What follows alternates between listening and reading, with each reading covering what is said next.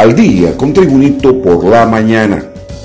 A continuación, un resumen de noticias nacionales e internacionales de este martes 5 de mayo de 2022. El proyecto de la ley especial para garantizar el servicio de la energía eléctrica como un bien público de seguridad nacional y un derecho humano de naturaleza económica y social que envió el Poder Ejecutivo al Congreso Nacional y que ya se le nombró comisión legislativa para su respectivo dictamen, no incluye términos como el de nacionalización ni confiscación. Sin embargo, deroga la creación de la Comisión Reguladora de Energía CREE por ocasionar perjuicios económicos a los consumidores y a la Empresa Nacional de Energía Eléctrica NE, en virtud de aumentar de forma injustificada el precio del costo base de la potencia firme de energía.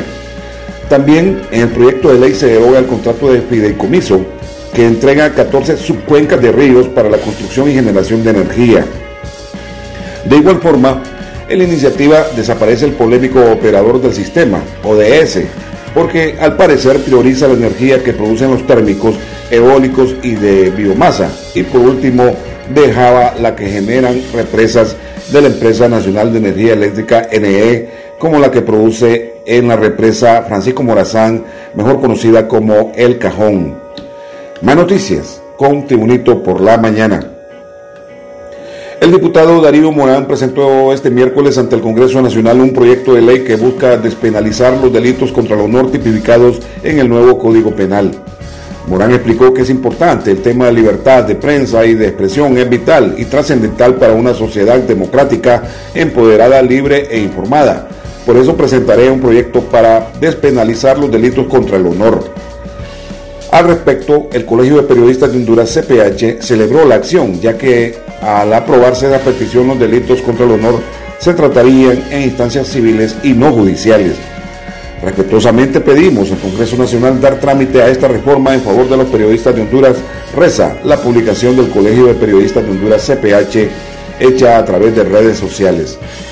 Más noticias nacionales, con por la mañana. El programa presidencial Ciudad Mujer emitió un comunicado en el que acusa al diputado Mauricio Rivera de acciones criminales y vandálicas al atacar con un grupo de personas las instalaciones de la institución. El comunicado reza. Las instalaciones de la Dirección Nacional del Programa Presidencial Ciudad Mujer, ubicadas en la colonia Alameda de Tegucigalpa, han sido sitiadas y atacadas por un grupo de personas encabezadas por el diputado de Choluteca, Mauricio Rivera, del Partido Libertad y Refundación Libre. Continuamos con las noticias en Tribunito por la mañana. Las Fuerzas Armadas se encargarán del recibimiento y seguridad del presidente de México, Andrés Manuel López Obrador, que arribará mañana viernes para reunirse con la presidenta Xiomara Castro y dialogar sobre los diversos temas de interés entre ambos países.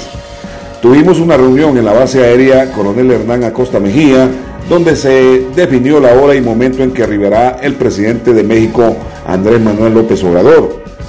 Se instalarán los puestos de control donde visitará el mandatario abarcando las zonas hoteleras y rutas en las que se estará movilizando, explicó el portavoz de las Fuerzas Armadas, Teniente Coronel José Cuello.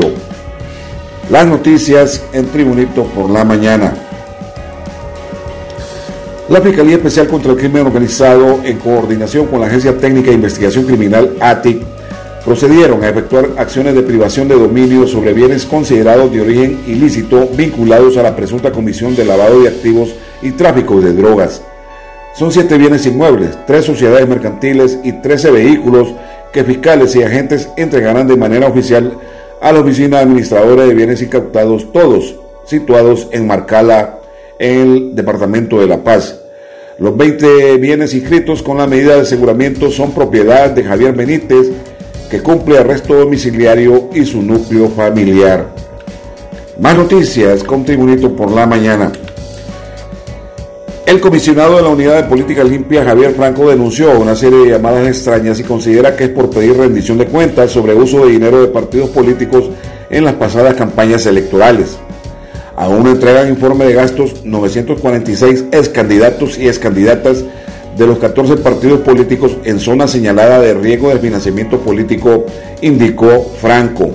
En la publicación del comisionado de la Unidad de Política Limpia, Javier Franco, hecha a través de vías de redes sociales, señala que recibió mensajes y llamadas extrañas consultándole ¿Por qué pedimos rendiciones de cuentas sobre campañas políticas? Y en las noticias internacionales, desde Nueva York se informa, el fundador de Tesla, Elon Musk, ha conseguido que varios fondos de inversión y otros millonarios aporten 7 mil millones de dólares de los 21 mil millones que el magnate se comprometió a dar directamente de su bolsillo para la adquisición de la plataforma Twitter, por la que pagará un total de 44 mil millones de dólares. Este dinero aportado por terceros es parte de los 21 mil millones de dólares que Mosh se comprometió a pagar personalmente, mientras que los otros 23 mil millones corresponden a préstamos bancarios. Y en los deportes, con el excelente arbitraje del hondureño Saí Martínez, el club estadounidense Seattle Saunders venció el miércoles 3-0 a Pumas de la Universidad Nacional Autónoma de México en la vuelta de la final de la Liga de Campeones de CONCACAF con un global de 5-2 y acabó con 16 años de hegemonía mexicana en la competición. El peruano Raúl Ruiz Díaz con dianas en los minutos 45 y 80 y el uruguayo Nicolás Lodeiro al 88 dieron al Seattle Sounders su primer triunfo en el torneo y lo convirtieron en el primer equipo estadounidense en clasificar al Mundial de Clubes de la FIFA. Y en el plano nacional, las Águilas del Motagua salieron volando de la Ceiba con tres puntos en la mano al golear 3-0 al Vida y de esa forma encaminar su boleto a semifinales donde se podría enfrentar a Olimpia si en la otra llave avanza Maratón o al Real España si es victoria. ¿Quién pasa en esa llave? Ganó Motagua, pero queda el lunar de la actuación del árbitro central Alex Morazán que le perdonó una expulsión a Marcelo Santos tras un puntapié descarado sobre los genitales de un contrario y también le tembló la mano al momento de expulsar a Juan Delgado por otra entrada contra elemento rival. Los goles del Motagua fueron obra de Iván López, Marcelo Santos y Jesse Moncada. Y este ha sido el boletín de noticias de Tribunito por la mañana de este jueves 5 de mayo de 2022. Tribunito por la mañana te da las gracias y te pide estar atento a su próximo boletín informativo.